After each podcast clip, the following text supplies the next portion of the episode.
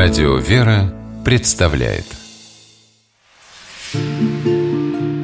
Места и люди.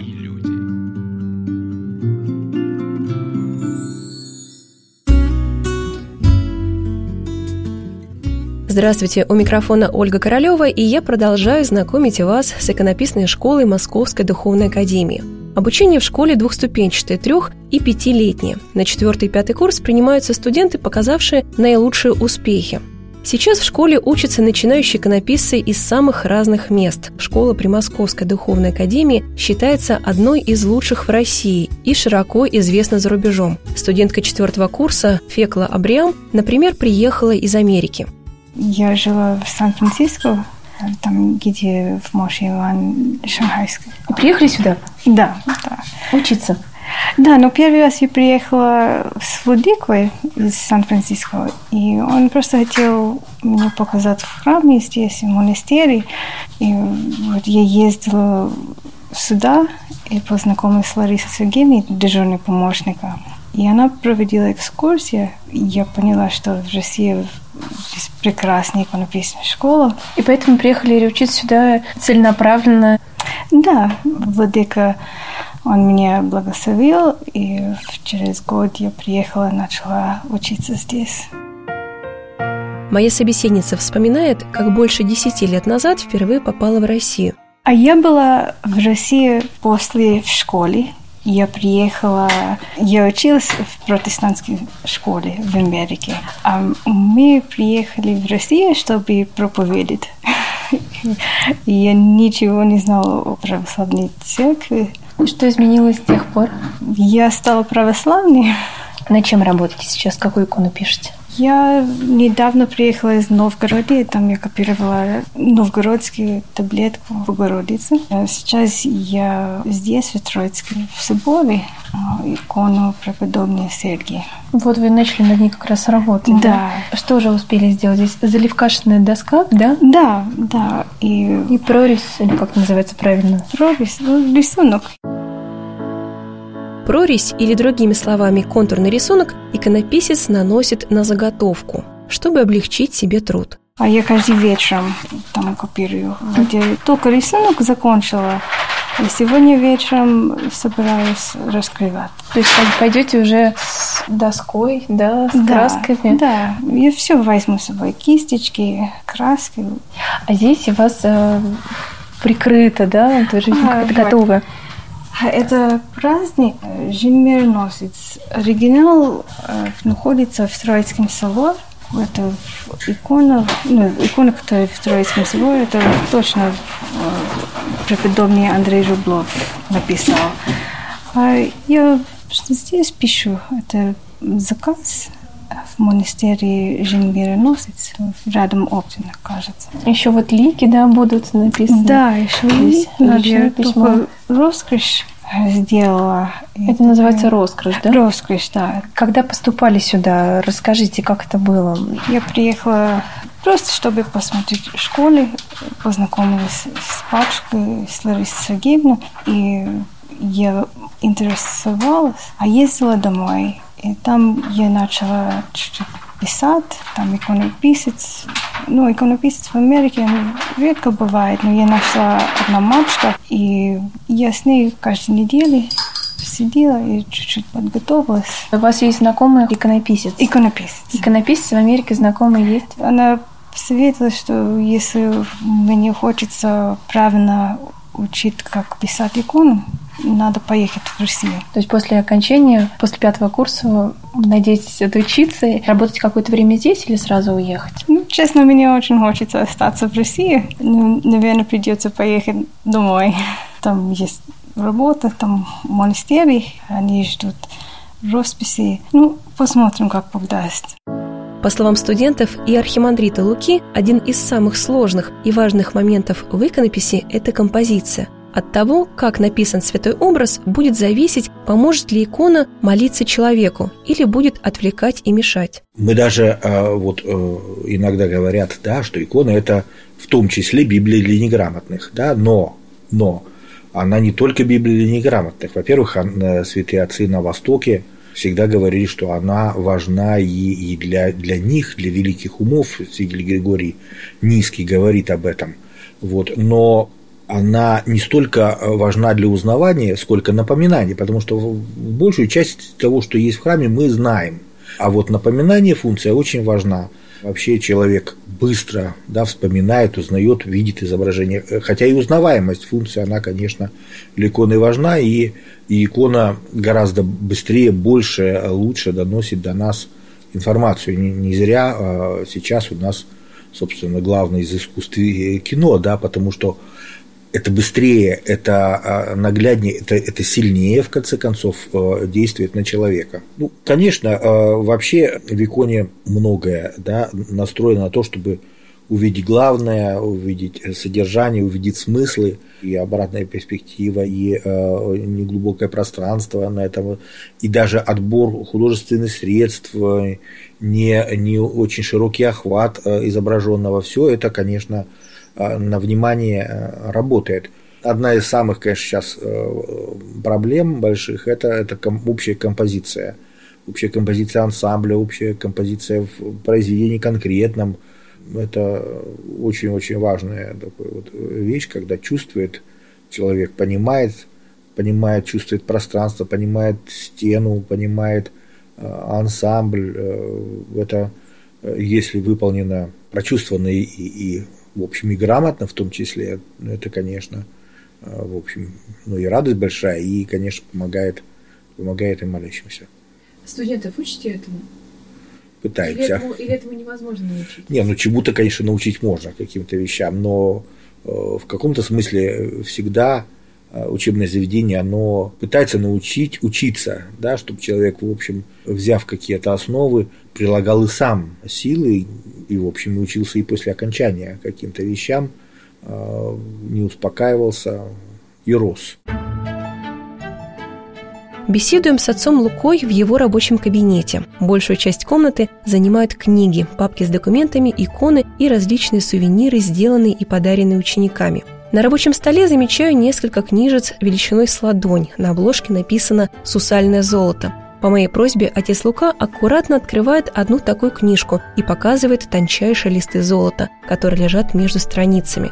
Затаив дыхание двумя пальцами, он поднимает солнечную полоску, а потом, повернувшись ко мне, поясняет, почему сусальное золото боится любого дуновения и даже дыхания он просто улетит, и этот листочек помнется, и а, его можно попробовать распрямить, если он не, не залип, а, да, а, но если залип, то тогда уже только творенное золото. А, творенное золото тоже используется, когда вот такие листы после разбивки еще творят, так называемые, просто а, растирают э, до, до состояния порошка и потом со связующим а, работают как краски.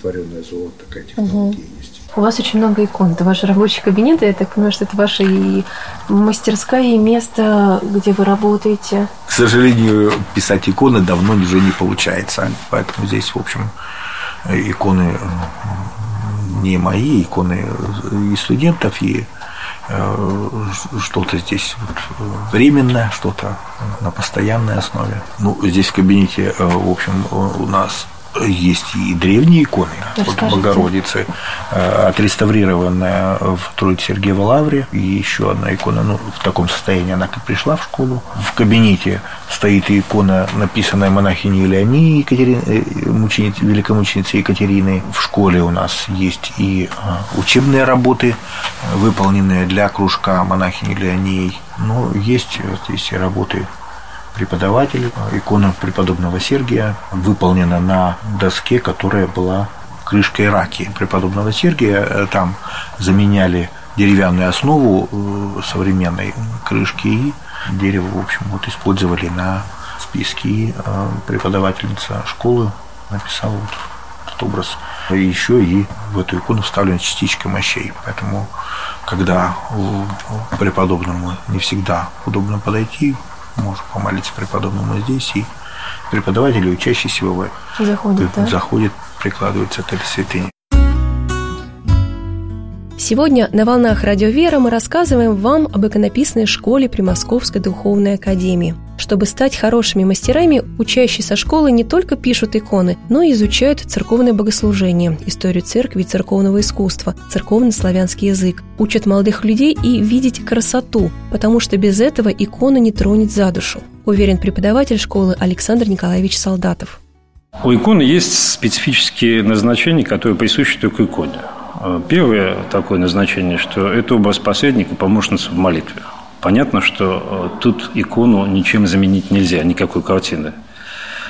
Вторая функция – это часть литургического пространства, часть литургического искусства, и икона свидетельствует о догматах церкви. Э, при помощи э, каких-то условных, условного языка и обозначений знаковых, символических. Но у иконы есть еще и третье назначение, которое одинаково присуще как иконе, так и всякому великому искусству. Это свидетельство славы Божией посредством красоты. Вот подлинная красота, красота в понимании подлинно христианском, как одно из имен Божьих, как категория объективная, вот такая красота в одинаковой степени присущая как иконе, так и любому высокому искусству. Например, Ван Гог. Его картины просто сияют этой красотой сотворенного мира и солнца. У красоты есть удивительное свойство. Она всегда призывает, безобразно отталкивает. Вы рассказываете об этом э, студентам. Как строится ваш курс? Вы обсуждаете это с ними? Как они реагируют? Конечно, я говорю о качествах. Там цвет, колорит, пятна, как устроен пробел, первый, второй, третий. Вот эти все ремесленные стороны вопроса, естественно, мы обсуждаем. Но не это главное. Главное все-таки сначала научить видеть красоту в древних иконах. Это моя первейшая задача. Студенты просто раскрыть глаза, чтобы они ее увидели. А потом к ней стремиться и пытаться свидетельствовать о ней. А как вам показывают? Вы, под, ну, вы вместе выезжаете куда-то в, в храмы, вы ездите в музей, ходите в археологический да, кабинет, музей, академии. А, момент живого общения с древним образцом он очень важен. Вот то, о чем я сначала сказал, что первое, что надо научиться видеть эту красоту у древних, как оно у них было. Вот. И для этого, конечно, период копирования очень важен. Овладение мастерством, умение видеть эту красоту.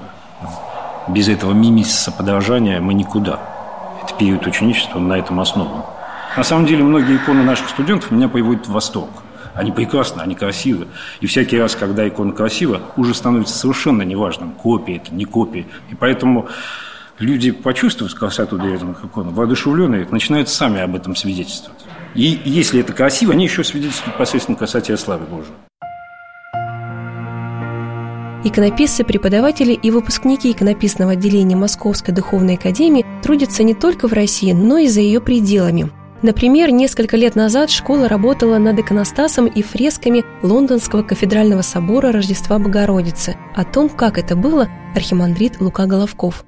В общем-то, конечно, наши преподаватели создают достаточно интересные, убедительные ансамбли. Да? А наши преподаватели руководят росписями, Анатолий Валерьевич Валеша руководил росписью Троицкого собора в Дивеево. Он до этого расписывал и э, храм в Нерельском женском монастыре. Э, один из таких, в общем, убедительных, интересных э, ансамблей современных. У Солдатова можно из последних работ назвать и «Трапезная лавры», вот такой интересный, звучащий и юбилейный ансамбль. Многие выпускники создают росписи, руководят бригадами из э, последних э, таких звучащих работ можно назвать э, Сахалин. На Сахалине роспись собора, она большая часть закончена, но еще там галереи нужно продолжать роспись и интересный, безусловно украсивший Сахалин ансамбль и для столицы острова это стал таким памятником, который и туристам показывает, и вообще это гордость, гордость, конечно, Сахалина. Сейчас вот э, только что издана книга по росписям собора нашей русской зарубежной церкви в Лондоне. Э, Анна Владимировна Зданович руководила, и наши выпускники очень убедительно. А вот как сама Анна Владимировна вспоминает работу в лондонском храме. Храм находится в городе Лондон, в очень приятном районе, не в центре города, а это почти что пригород. Этот район эм, стараниями принца Чарльза был сохранен, его не перестраивали, а, были сохранены старинные улицы викторианской застройки. Значит, там такие двухэтажные домики, окруженные розовыми кустами. И там, там очень тихо, очень приятно. И как окружение для храма это вот такая прекрасная, прекрасное место такое. Это изначально был приход русской зарубежной церкви. Э, в какой-то момент до объединения еще началось строительство храма. И прихожане строили его на свои собственные деньги. И дальше также его благоукрашение. И таким образом а, прихожане, а, церковный совет всегда принимали участие в обсуждении того, каким будет храм. Это интересно для нас тоже, для иконописцев. Необычно, то есть как бы получается не один человек является заказчиком, а все, в общем-то, люди, которые будут в этом храме молиться. И проект они сделали в псковском стиле. Но сам храм, конечно, это не копия какого-то псковского храма. В нем много элементов модерна. И это хорошо, потому что я думаю, что просто копия Псковского храма неуместно смотрелась бы на английской земле в окружении совершенно другой архитектуры. Через некоторое время, довольно вскоре, а, появился человек, прихожанин. Он не очень хочет, чтобы мы называли его имя, но он очень много сделал. Он прихожанин этого храма, он очень много сделал для благоукрашения этого храма. И вначале был сделан иконостас. Он однажды появился в нашей школе и предложил отцу Луке, чтобы он хочет подарить своему храму иконостас и хочет, чтобы иконостас выполнила наша школа. По словам сотрудника школы Ларисы Сергеевны Узловой, выпускники, педагоги и ученики школы выполнили более 70 икон в едином стиле, причем в рекордный срок – всего за один год. Этот иконостас, его особенность была еще в том, что это такой яркий пример соборного творчества. Начать с того, что участвовали самые разные люди, то есть не только у нас а студентка делала проект, но сама идея была подсказана заказчиками, собственно, из Лондона. Затем а, из а, епархии РПЦЗ, из монастыря Иова Почаевского нам помогал такой был игумен Ефимий Логвинов – вот, к сожалению, уже покойный, замечательный специалист в области древнерусского искусства, он э, помогал уточнить программу иконостаса. Вот э, какие иконы, как, формат. Ну, то есть тоже с ним мы по благословению архиепископа Марка Берлинского из э, Великобританского все обсуждалось с ним. Кроме этого, когда у нас выполняли, вот э, проект был отдельно выполнен проект тела, не только иконостас, но оборотная сторона тела, то есть основы, на которые крепятся все иконы, и ее ехать э, устанавливать должны были отсюда мастера, которые это все разрабатывали и которые выполняли резьбу. И им по каким-то причинам были сложности, им не дали визу.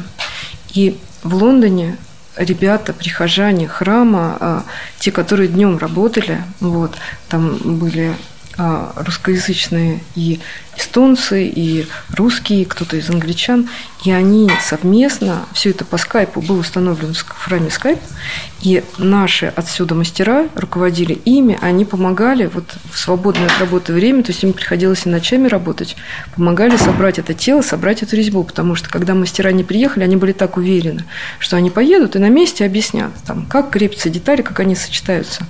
И ничего не пронумеровали. И они показывали им деталь значит, по скайпу, и наши вот мастера их консультировали, а там прихожане все это собирали. То есть это вот такое, мы когда говорим соборность, да, это иногда такое что-то абстрактное.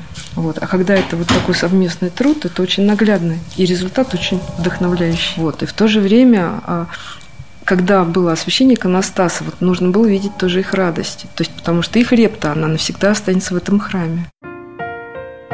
Но на этом лондонский приход не остановился и через какое-то время снова обратился в иконописную школу, на этот раз с просьбой расписать своды, вспоминают Лариса Узлова и Анна Зданович. Прошло когда года два, и они стали думать над тем, чтобы уже, опять же, э, выпускники нашей школы или студенты или преподаватели, то есть те, кто учились у нас в школе, чтобы смогли выполнить росписи этого храма. Вот. И уже вот через несколько лет над росписями стали трудиться уже немножко другая бригада, другие люди, но э, возглавила работы вот преподаватель Анна Владимировна Зданович. Она разработала проект икона, э, росписи иконных. Вот, и ей помогали несколько человек, и эта работа она длилась около трех лет. Я получила такое предложение руководить росписью. А, в первый приезд, когда состоялась встреча с настоятелем храма, мы обсуждали стиль росписи. И настоятель этого храма очень любит храм Ферапонтова с росписью Дионисия. И это совпало с моими тоже желаниями, идеями. И таким образом вот была определена стиль росписи. На этом работа над стилем росписи не закончилась, потому что, ну, во-первых, храм находится на английской земле, поэтому опять-таки, так же, как с архитектурой, в чистом виде Дионисий не мог бы там присутствовать. И э, сразу возникла идея такая использовать и мотивы эм, романских росписей. То есть те росписи европейского стиля, которые по времени более нам подходят.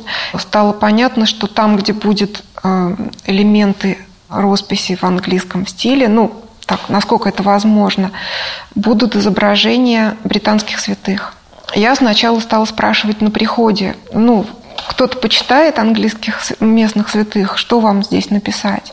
И обнаружилось, что очень многие люди чтят э, святых вот 6, 7, 8 века э, до разделения церквей, это наши православные святые, целый сон преподобных мучеников, королей, святителей.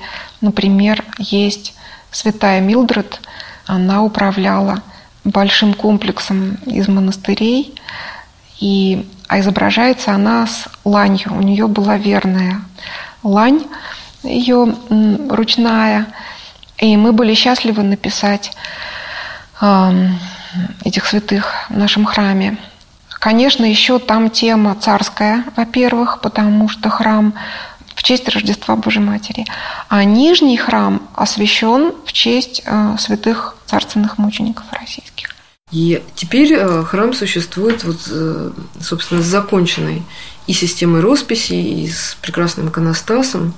Вот, и мы надеемся, что это как-то все-таки будет, останется так ну, не знаю, вдохновлять, наверное, многих людей. Вот, потому что сам заказчик, интересно, он рассказывал, что когда появился иконостас, то, а, например, местные жители, учителя водили школьников на экскурсии туда, например. Приводили, показывали, вот, вот так выглядит русская церковь, вот это русский иконостас. Вот. Или, например, он тоже заметил, что стало гораздо больше людей и очень много детей. Вот. После того, как появилось такое вот, можно сказать, украшение храма, вот какой-то законченный вид. Сегодня в иконописной школе при Московской духовной академии учатся студенты из России, Белоруссии, Эстонии, Франции, Болгарии, Сербии и других стран. Под покровом молитв преподобного Сергия растут новые церковные художники, иконописцы и золотошвеи. Атмосфера школы очень похожа на семейную. Студенты и педагоги вместе собираются на молитву, работают и ездят в паломничество, вместе проводят праздники. Все это помогает открывать духовный смысл православной иконы. И если вам захочется узнать больше о школе или даже связать свою жизнь с иконописью, то знайте, в иконописной школе при Московской духовной академии есть день открытых дверей, а прием документов на поступление начинается в июне. Слово заведующему школой архимандриту Луке Головкову. Ну а я, Ольга Королева, с вами прощаюсь. До новых встреч! Как происходит прием ребят? Как сегодня происходит набор в школу? Нужно подать документы, э, как и, в общем, э, такой же пакет, как и в семинарию, э, и на приемных экзаменах мы проверяем на знание молитв, умение читать по-славянски. В общем, это, конечно, экзамен на церковность, да, насколько человек вот, живет в церкви. И э, художественная составляющая, мы смотрим домашние работы, любые, нам важно видеть, насколько интересный живой художник. И э, здесь за 6 часов мы даем иллюстрацию фрагмента иконы, и нужно это выполнить. Нам важно понимать вообще, насколько человек понимает икону или может переучиться. И у нас две группы на каждом курсе иконописцев э, мужская и женская. Девушек у нас э, стабильно набираем полную группу, 12 человек. ребята, ну, у нас и преподавателей поменьше в мужских группах. Мы берем ну, по-разному, от 6 до иногда 10. Ребят уже в зависимости от степени их подготовленности. Их меньше поступает, и конкурс у них чуть поменьше. А у девушек конкурс стабильно большой, от 6 до 10 человек на место. Места и люди.